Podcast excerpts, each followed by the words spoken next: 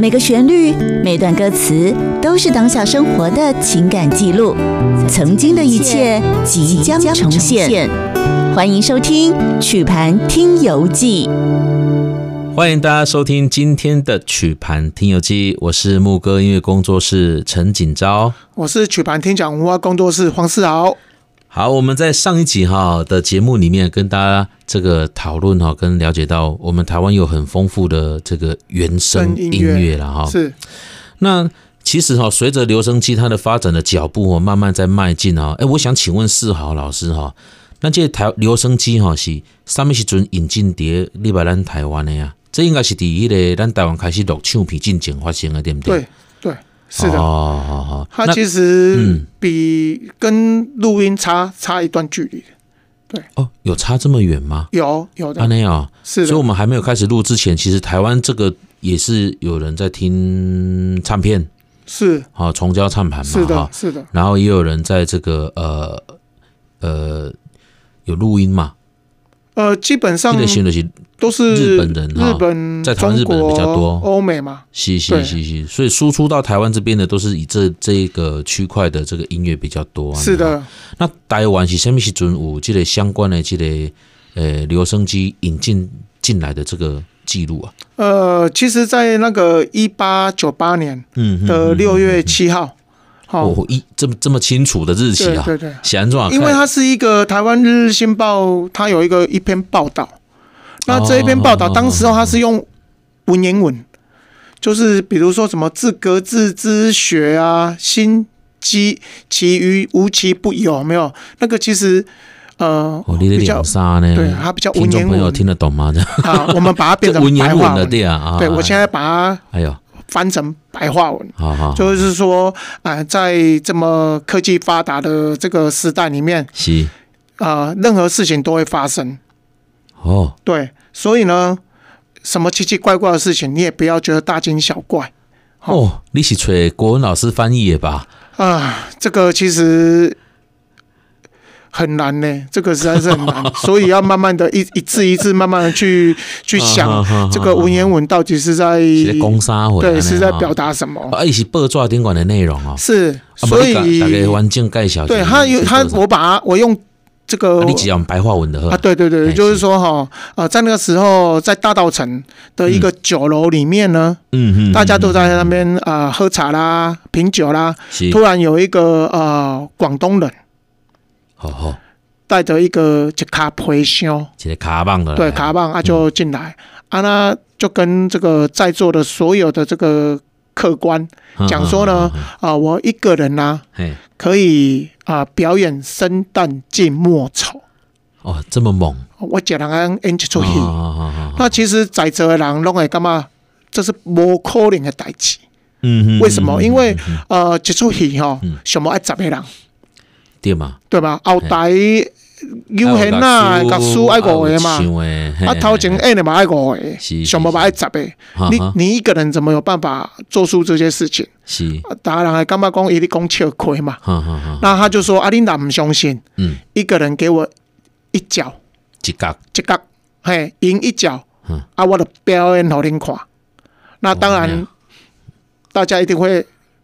抱着看笑话的一个心态嘛，啊，一脚好嗯嗯嗯嗯就给嗯他。嗯嗯那他就把大家带到一个房小房间里面，哈哈哈，啊，把把把这个窗户都关起来，嘿，啊的暗蛇蛇啊嘛，嘿，暗蛇蛇一摇，突然间就开始有声音出现了，哈哈哈，铿铿锵锵就开嗯始了啊，就开始有人唱戏啊，有有这个老旦呐、啊，嗯哈，有这个小旦呐、啊，有这个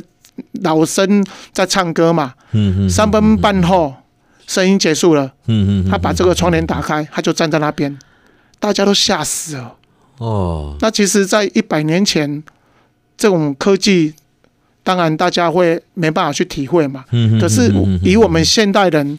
来看，这个就是最早只有留声机才能做到的效果嘛。诶，啊啊啊啊，这个广东人伊上早啊伊去表演这个什么圣诞静默丑，还是什么款的音乐，你也敢有？呃，当然我们对，对对类似的，嘿，类似安尼啦，我们当然有咯。所以呢，我们来呃放一段这个京当时剧，大家哦，大家都听京剧，啊对京剧评剧嘛，哈，哈哈对，所以才会有生。哈哈旦净末丑。是是对是是，好啊，不然先听看卖啊，看有些人是安那表演的安尼。好，好好。来来成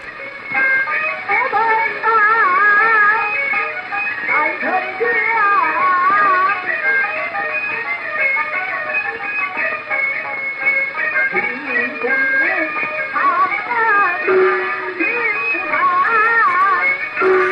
好汉，金好，这个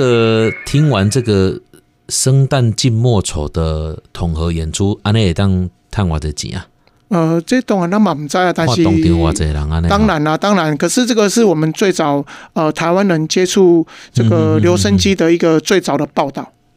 哦，好好。所以你就会知道说，在那个时时代，呃，这种声音哈，对我们那个时代的人是无法想象的。以所以我常常嗯都跟人，家说，很多人都认为这是一个魔鬼的声音，嗯对，，因为从一个小小的盒子会发出声音，嗯这个其实是在一百多年前的人来讲嗯，他是无法想象为什么会有这种奇怪的事会发生。这剩每一个，不管在全世界各地，应该是都安尼啦哈。是是一个新科技出来前，都会有一些冲击是的，啊，然后大家从这个感到很新鲜，或者是感到甚甚至可能有一些会惊吓呢哈。应该是说为惊吓开始变成新 鲜，哦哦，哦对，就像原住民也是啊，他们第一次听到这个声音的时候，他们也认为哇，这是很不可思议的，恐怖对，很恐怖的一个声音，嗯嗯嗯嗯嗯嗯对，就是这样子，然后再慢慢啊，听久啊都会麻痹啊嘛，哈对就对就对对，就习惯了这样子。是的哎，原来这个呃就这样子，是啊就这样，就慢慢可以接受这种新的技术这对样子啊哈。对所以不只是国外这样，其实我们台湾本身也是有这种会有这种情形来发生的对哈。，啊这是在全世界都一定会有这哦都样这个子的，阶段性的对，就好像发展啊那呃一个圆圆的东西嗯按下去，突然就亮起来了，哎，嘿对，大家也会觉得很压抑啊。哼哼哼因为大家都要点蜡烛，点没嗯有，突然一个东西按下去，它就整个亮，或者是哦说从墙壁转一转，水就跑出来了。哇， 对，我我第一次看到这种这这个自来水的新闻的时候，我们也是会这样想，哎、哎，别电网给插几滴里亏亏头，水也照出来，对，是蛮神奇的一件事情对哦。，在当时候，在明治未开的时候，嗯嗯嗯任何事情都是都是嗯新鲜的，都是。新鲜的，都是很神奇的事情。所以在我们台湾还没有正式去录自己的唱片之前，那其实在早在立功开始归你啊，呃1898年九八年哦，是完了就是一九零零年代那附近的时候就有出现这样子的一个记录了哈。是，所以，但是那个时候引进到台湾这边的这个唱片呐、它其实不管是数量啊，还是聆听的群众，可能还没有那么普及，是不是？因为在当时候刚出现这种东西的时候，第一个就是说那时候也没有什么报道嘛，嗯嗯，对，不像我们们现代嘛，是就是科，就是说，呃，传播的速度很快。是是，那时候传播速度当然没那么快。再来就是说，这种高科技的东西，在当时候嗯它的价格一定是贵的，非常的贵，因为毕竟量少。哦，所以难怪说一个一个这样子的报道到这个台湾来的时候，很像叠大丢点啊，那几个卡棒啊，呢就可以变成是很吸睛的一个新闻的元素是了的，哈。是的，哦，OK OK 啊，所以如果像在那个时候，其实，在台湾不只是京剧，我们从这个国外引进来的这些音乐的种类，也有可能很多的，像可能有欧美的歌剧古典乐、歌剧歌剧啊，交响乐啊。哦哦，那日本那边会有 s a m i s e n 啊嗯 e n g a 甚至还有两这个歌诗歌，是是是对是，这都连接到让底下桃景的节目里面跟大家提到的，像日本在一九一零年、二零年那个时候也有个所谓的这个新民谣运动嘛，哈，是所以底迄个时阵可能日本敢若嘛底下一战的迄、个一次世界大战的迄个阶段，日本的经济嘛袂歹，是的所，以大家嘛会当买到这物件，啊嘛有人愿意去投资这设备等等，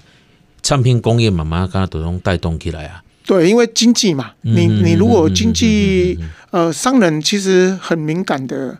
经嗯济如果起飞，这些高价位的产品嗯，就会是大家要追求的一种啊、我觉得是身份的象征。了解。是的，所以它带动到台湾之后，可能从这个呃欧美唱盘也好，或者是说日本的歌谣、中国的歌谣也好，是也好京剧等等这些，发展到一九一四年的时候，我们就准备来录一下咱台湾的啊物件。敢是这对，样其实应该是说陶景黑东西你不阿得啦，就是说、哦呃，唱片公司它其实也在观察台湾人的市场，嗯嗯嗯，那嗯嗯嗯慢慢的他观察以后发现台湾的市场其实是可行的，是是是是水温啊，那当然就要录制你们听得懂的音乐，或是属于你们的音乐，好好是不是可以卖得更好？了解。那我们就在第二段的节目里面，我们来跟大家聊一聊我们第一次台湾录制唱片的相关的故事，好不好好。 ？OK。